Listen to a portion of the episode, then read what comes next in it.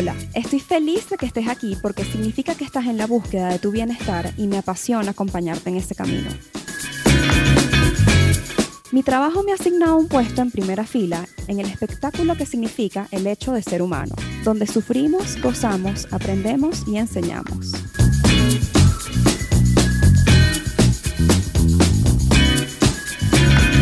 Un espacio dedicado a normalizar la salud mental, donde converso aquellas cosas que yo también en algún momento he necesitado escuchar. Te hablo un poco desde mi academia y mi experiencia, pero sobre todo desde mi propio trayecto personal en terapia. Yo soy Ariana Sánchez, alias Ariana con doble N. Soy psicóloga y promotora de bienestar y este podcast no es terapia.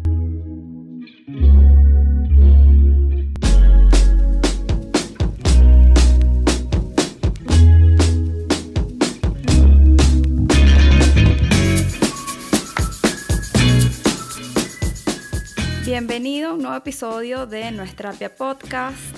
En esta oportunidad vamos a estar conversando Vamos a seguir conversando, mejor dicho, sobre el sueño, tema que empezamos a hablar en el episodio pasado, en la parte 1 del sueño. En ese episodio eh, comenté un poco cuáles son las implicaciones de el no dormir bien y no dormir suficiente en tu salud física, en tu alimentación, en tu capacidad de hacer actividad física, en tu estado de ánimo, etcétera, etcétera, etcétera.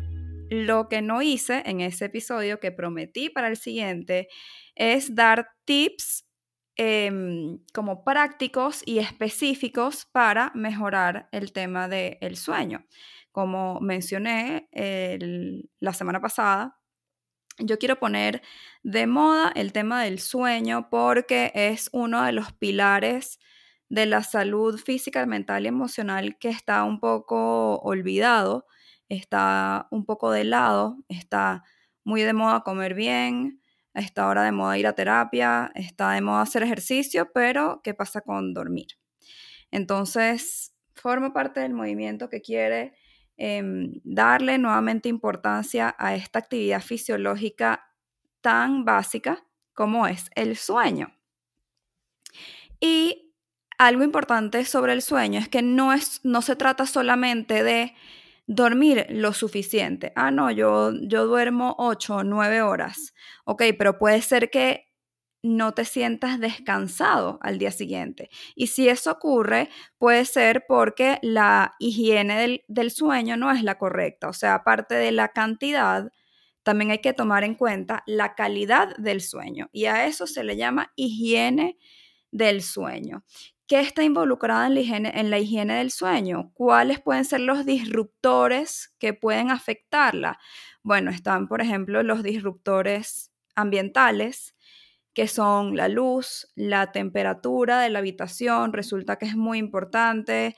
Hay una temperatura específica, si no me equivoco, es que si 18, entre 18 y 21 grados centígrados pues que el colchón sea un colchón cómodo, una almohada que te funcione, etcétera, etcétera. Están los disruptores emocionales como una depresión, un tema de ansiedad, cualquier situación específica que puedas estar pasando por el momento o la vida misma, simple, o sea, de todos los días pasan cosas. Esa es la definición de vida, ¿verdad? Y otro de los disruptores del sueño, pienso que son los malos hábitos. ¿A qué me refiero con hábitos? Sí, también hay que tener hábitos y formar hábitos a la hora de dormir.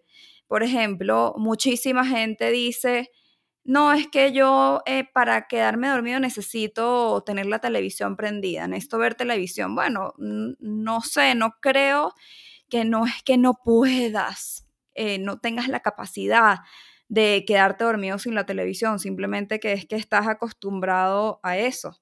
Pero en este caso lo que te dice el sentido común es que si estás viendo televisión va a ser difícil conciliar el sueño, primero porque está la presencia de la luz azul de las pantallas, que ya sabes porque hemos conversado en otros episodios, específicamente el de mm, la, la luz azul y los lentes para la luz azul, ya sabes que la luz azul inhibe la producción de melatonina, que es la hormona que te hace sentir con sueño. Y eh, pues estás viendo la luz de la pantalla, estás con estimulación visual con las imágenes, con estimulación auditiva, con trama, que eso es estimulación para el cerebro. Entonces, oye, eh, realmente es difícil si te pones a utilizar el sentido común, dormirte con todos esos estímulos. Es una contradicción en la noche querer dormir, pero tener todas las pantallas prendidas y no solamente hablo del televisor, porque es la más tradicional, pero ahorita es el celular, ahorita es el iPad, etcétera, y ya seguiremos hablando de este tema de las pantallas a la hora de dormir, que ojo, es algo con lo que yo también batallo conmigo, en mi casa, etcétera. Em, continuando, hoy te voy a dar una lista Mira, yo organizo una lista de 15 tips específicos para procurar eh, mejores hábitos de sueño, empezar a crear este, hábitos de sueño si es que no los tienes o si es que estás en el intento igual que yo.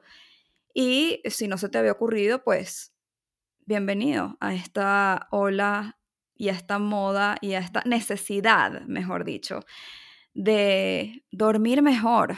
¡Wow! Yo estoy en un trip, yo estoy en un trip de dormir mejor, eh, investigando demasiado sobre el sueño desde el año pasado y es por donde estoy segura de que de aquí van a salir demasiadas cosas buenas para mi salud, así que el tip número uno, que va en línea con lo que te estoy diciendo, es hacerlo una prioridad en tu vida. Este fue el único tip que compartí yo en el episodio de la semana pasada. Hacerlo una prioridad en la vida. Sigue siendo el tip número uno de este episodio. El tip número dos tiene que ver con el tema de la iluminación. Procura que haya suficiente oscuridad en la noche. Cuando ya caiga la luz del sol, que es la luz natural, la que, eh, la que rige el ciclo circadiano, entonces, lo coherente en ese sentido es empezar también a bajar las luces de la casa, em, prender quizás luces de noche, luces más tenues y, por supuesto, reducir el consumo de las pantallas. El tip que me lleva al tip número tres, que es, bueno, procurar cero pantallas al menos una hora antes de dormir. Mira, yo sé lo trágico que esto es. O sea, o lo trágico que esto se escucha. Pero, oye, vale, yo he llegado a la conclusión de que mucho más trágico es no dormir bien. Entonces, yo voy a empezar a hacer esto, así como empecé el 7 a.m. Club, yo voy a... Aquí se me está ocurriendo, bueno, estaba pensando, ya veremos la modalidad, pero quiero hacer una especie de reto. La semana que viene te voy a dar chance a que escuches este episodio de, eh, bueno, de eh, una cantidad de días de, de dormir bien, de buen sueño. Y esto va a implicar no ver la pantalla ninguna una hora antes de dormir. Lo conservador son dos, pero bueno, vamos a ponernos realistas. Tip número cuatro, exponerse a la luz solar en las mañanas. La luz solar, el sol, que para que, o sea, es ideal que entre por la retina del ojo, es ideal que, que entre en contacto con tu piel para avisarle al cerebro que es de día y que por favor secrete hormonas de día como el cortisol, que son las hormonas que te activan para empezar con em, tus labores. Eh, ha pasado, pasó mucho en cuarentena, bueno, seguimos en cuarentena, con el hecho de estar muy encerrados que estamos menos expuestos naturalmente a la luz del sol, eso alteró rutinas por un tiempo y él estaba hablando del ciclo del ciclo del cuerpo, el ciclo circadiano, eso es como un reloj biológico interno que tiene tu cuerpo y que se rige por las horas de luz natural y de oscuridad natural. Entonces, al ciclo circadiano, ritmo circadiano, el reloj de tu cuerpo, em, es importante informarle cuándo naturalmente es de día y cuándo naturalmente es de noche, porque a él le gusta la rutina. Quinto tip, y este también sé que es sensible, es evitar la cafeína después de mediodía. Yo entiendo, yo también consumo café, yo también me puedo tomar dos tazas de café, este, wow, admiro a la gente que puede no hacerlo. Para mí el café es sinónimo de mañana. Eh, no sé, a mí también me gusta. Y sé que esto es súper difícil y sé que mucha gente, porque yo misma también lo hacía, lo dejé de hacer recientemente. Tomaba café en las tardes, 4 de la tarde, y esto es gravísimo error. ¿Por qué el horario del mediodía? Porque resulta que la cafeína tiene una vida activa en tu cuerpo de hasta 12 horas. Entonces, resulta que si tú te tomaste un café como a las 4 de la tarde y tú te vas a dormir a las 10 de la noche, a esa cafeína que te tomaste a las 4 de la tarde todavía todavía le queda demasiada vida activa y va a interrumpir tus horas de sueño. Incluso imagínate que si te tomas tu último café a mediodía, a las 12 de la noche, es que apenas se va, se va, eh, empieza a morir la vida de esa cafeína que consumiste a mediodía. O sea que si te acuestas a las 10, todavía le queda un pequeño porcentaje de, eh, de vida a esa cafeína dentro de tu cuerpo. Entonces, wow, eh, qué importante ponerle límites saludables a la cafeína que consumimos. Sexto tip, el alcohol. A ellos, estos son puros, puros temas, puros puntos sensibles el día de hoy en este episodio. Yo lamento ser portadora de malas noticias, pero lo hago con buena intención, lo prometo, porque, wow, tu vida mejora cuando mejora la calidad y la cantidad de tu sueño. Entonces, el popular nightcap que llaman en inglés, la, la, la, copita de vino que uno se toma en la noche para relajarse. Claro que yo también lo he hecho, por supuesto, pero resulta que el alcohol es un gran disruptor del sueño.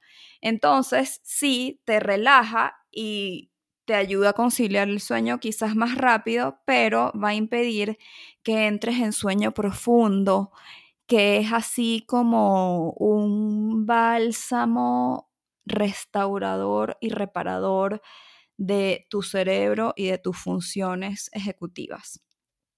Entonces, bueno, eso obviamente no significa que no vas a tomar alcohol más nunca, solamente, eh, bueno, yo lo he traducido balanceadamente en mi vida en procurar no tomar alcohol en este cuando no cuando no la situación no la amerita y sobre todo en los días de semana, ¿no? Que uno tiene que levantarse al día siguiente a trabajar, etcétera. Tip número 7. Establecer una rutina para dormir. Rutina, palabra de las favoritas en el diccionario de Ariana con doble N.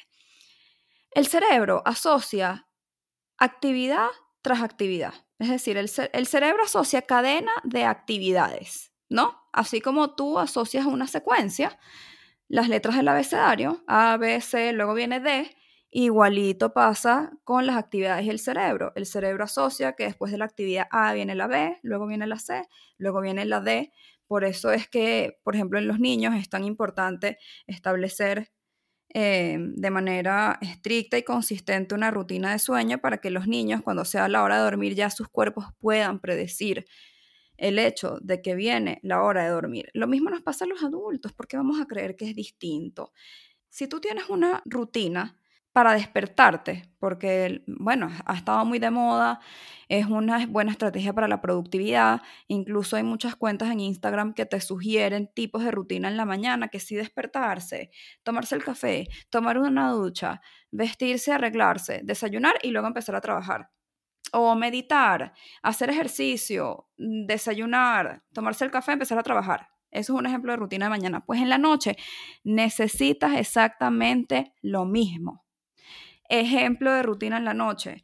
Em, cenar, mm, ponerte la pijama, cepillarte los dientes, hacer tu rutina de skincare y leer un rato. Luego dormir. Ten una rutina de noche para que tu cerebro pueda anticiparse a lo que viene y cuando sea la hora de dormir, no, tu, tu cerebro no pelea con eso. Tu cerebro sabe que lo que viene ahora es dormir, punto. A eso le quiero sumar el tip número 8, que es agregarle algo relajante a la rutina, como meditar, por ejemplo, en la noche, como escuchar algo de música relajante también, bueno, pues si te pones a escuchar que si un rock and roll, no sé qué tan relajante es eso. Escribir es un súper buen hábito para practicarse en la noche, porque bueno, no implica pantalla, escribir obviamente en papel. Leer también es excelente hacerlo en la noche y ya que estamos hablando de lectura, voy a hacer un paréntesis aquí para hablar del tema del Kindle. Yo recientemente me incorporé al, al Team Kindle y empecé a probarlo. El tema con el Kindle he estado investigando, no mucho, porque implica una pantalla naturalmente. Sí, bueno, ¿qué tanto inhibe la producción de melatonina? ¿Qué tan, eh, bueno, brillante es esa pantalla? ¿Qué tan violenta puede ser para la vista? Y eh, bueno, al menos la versión que yo tengo, que entiendo que es como la, la tecnología más nueva de Kindle, que se llama Paperwhite, que en la pantalla es como mate. Entonces no tiene el brillo de una pantalla normal y tampoco tiene la misma intensidad. Incluso se le puede este, regular la intensidad, lo cual hace que sea pues un poco menos dañina para la vista y menos agresiva pues con esto de la inhibición de la, de la producción de melatonina y que de repente pueda ayudar em, a, dormirte y, a conciliar el sueño más rápido. Igual sé que hay otras pantallas que tienen opción de nightlight, pero con esto igual está la misma reserva que con el Kindle, que era a donde iba, que es que cualquier dispositivo que emita luz va a eh, incidir en la producción de melatonina de alguna manera y en algún porcentaje. Entonces, bueno, vamos a concluir que lo, digamos, más ideal para leer de noche es, este, bueno, un libro de, de hojas tradicional y obviamente eso igual va a implicar que haya una luz prendida y la luz este, también, también es importante para la hora de dormir. Incluso la piel también absorbe la luz y em, hay estudios, hay un estudio que encontré sobre una cantidad de gente a la que le ponían que si unas lucecitas pequeñas detrás de las rodillas y se comprobó que esas personas, mientras tenían la luz directamente pegada a la piel, eh, pues su sueño no era tan bueno o no entraban suficientemente en sueño profundo. No me acuerdo cómo es la cosa, pero el punto es que la luz no es solo percibida por la retina, sino también por la piel. Bien, terminamos el Kindle, que es lo único que me hace falta. Ah, sí, del Kindle lo único que me hace falta agregar es que lo que sí me ha gustado del Kindle, para cerrar esta idea, es que es muy práctico, es muy ligero y em, no se necesita, o sea, puedes leer estando el cuarto oscuro sin que haya una luz adicional prendida. Bien, tip número 9. Establecer una transición entre cualquier actividad, sobre todo tu actividad laboral, y dormir. He escuchado personas que dicen como que, bueno, lo que pasa es que estoy durmiendo malísimo porque termino de trabajar súper tarde y me acuesto ahí mismo. Bueno, claro, ya va. O sea, tú no puedes sencillamente cerrar tu computadora y meterte en la cama a dormir. Porque tu cerebro necesita predecir el tiempo del sueño, lo que ya hablamos de la rutina, y necesita tener tiempo para relajarse, para producir serotonina, que por cierto es la hormona que antecede la producción de melatonina, lo cual te quiere decir que para poderte dormir necesitas estar relajado, ¿no? Din, din, din, sentido común. Bien, tip número 10 la luz. Mientras más oscuro esté el cuarto, mejor. Si necesitas dormir, que si con una, como los niños, con una lucecita prendida, bueno, eso va a afectar en tu sueño. Si te gusta dormir con las cortinas abiertas para que en la mañana te entre la luz del sol, es maravilloso para despertarse, pero no es tan bueno para poderse quedar dormido. Y bueno, hay veces que los aparatos electrónicos dentro del, del cuarto tienen lucecitas, bueno, procurar taparlas, procurar sacarlas del cuarto, etcétera, y que el cuarto esté lo más oscuro posible es lo mejor para la producción de melatonina. Tip número 11. Darle a la cama el uso adecuado. Así como el cerebro asocia cadena de actividades, el cerebro también asocia lugar con actividad. Entonces, la cama no debe ser para comer, porque se debe comer en una mesa, en la cocina, así como no te podrías quedar dormido en la cocina de tu casa, porque ese no es el lugar que tú asociaste con la actividad del sueño. Y también, esta es la razón por la que siempre insisto en que hay que tener un lugar de trabajo, porque el cerebro asocia lugar con actividad y entonces ese lugar de trabajo es el que el cerebro va a asociar con la productividad nos va a ayudar a ser más productivos. Entonces, darle a la cama el uso adecuado, incluso tratar de ni siquiera ver televisión. Yo sé que es lo máximo ver televisión en la cama y sobre todo de repente los fines de semana, pero no tratarlo de hacer una rutina porque se está llevando el entretenimiento a la cama y bueno, no es eh, el uso, digamos, que tú quieres asociarle a tu cerebro. Tip número 12. ¿Cómo vamos hasta ahora? Eh, bueno, yo te vine con una cantidad de tips, un bombardeo, y yo espero que tú estés tomando nota. Esto, esta información te puede cambiar la vida, pero mm, la información sola no es poder, lo lamento, informártelo. Lo que te da poder es la acción, así que en la medida en la que escuches esto, pero no lo pongas en práctica, pues no va a generar ningún efecto ni cambio en tu vida. Bien, después de este paréntesis, tip número 12. Mantener una rutina. Eh, yo me pongo monotemática con el tema de la rutina, pero es que de verdad es como Roma, todos los caminos me llevan para allá. Acuéstate y levántate más o menos a la misma hora todos los días es lo mejor que tú puedes hacer porque al ritmo circadiano le gusta la rutina. Entonces, si tú te acuestas más o menos todos los días a la misma hora, más o menos a esa hora a ti te va a dar sueño. Si tú te levantas todos los días más o menos a la misma hora, pues ya naturalmente tu cuerpo a esa hora se va a levantar. Así como eh, si tú comes el almuerzo todos los días a la una de la tarde, más o menos todos los días a la una de la tarde te va a dar hambre. Chévere. Tip número 13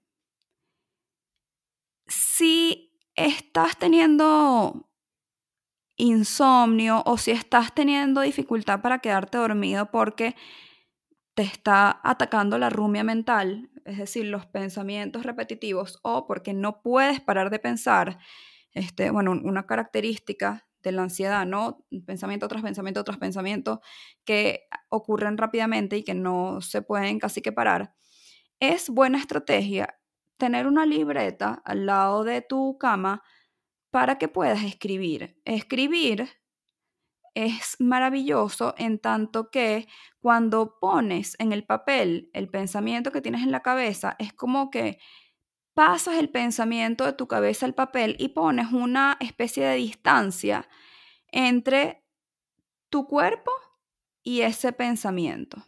Entonces, eso relaja un poco porque ya no lo tienes revoloteando tanto en la cabeza, sino que lo pusiste en otro lugar. Incluso esta es una estrategia también para cuando se te ocurren cosas que tienes que hacer al día siguiente justo antes de dormir.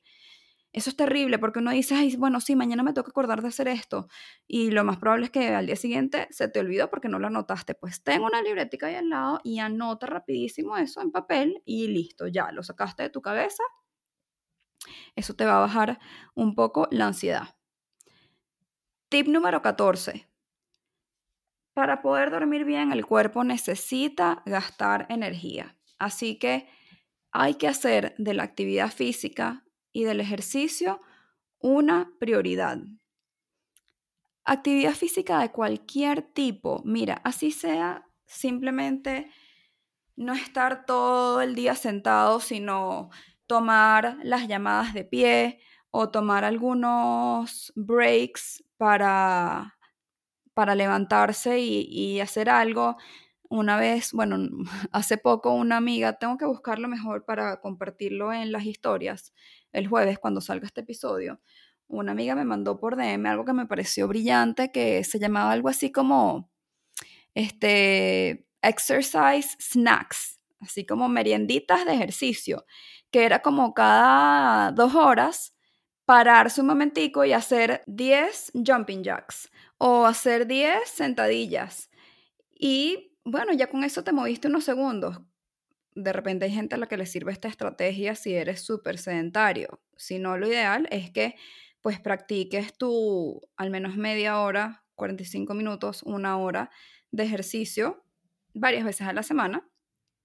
Y con esto también voy a hacer un paréntesis porque sé que hay personas a las que los altera mucho hacer ejercicio tarde al final del día.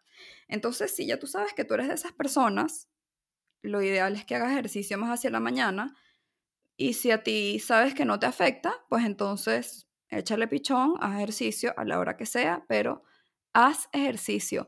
Cumple contigo. Si ya cumpliste con los demás, hazlo contigo también. ¿Ok? Eso se llama amor propio. Tip número 15. Ya con este estoy por terminar. Porque son 15 y un extra. Tip número 15 es filtrar y dosificar la exposición a las noticias.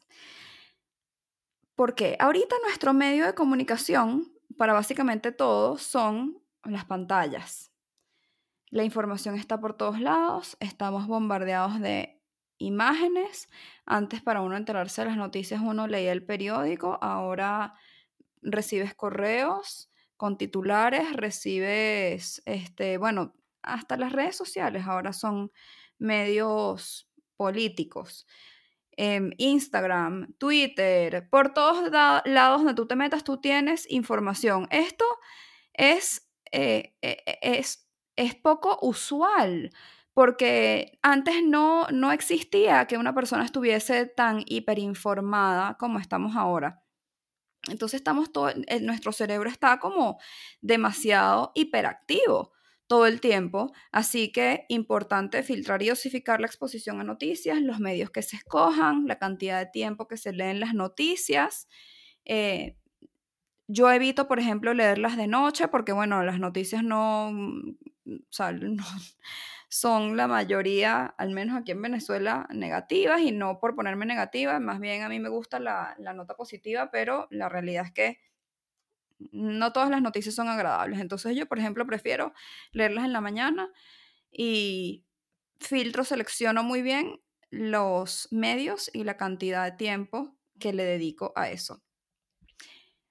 Último tip, que este ya sería el, el extra, y lo, lo comenté ahorita por Instagram, que avisé por las historias que iba a grabar este episodio.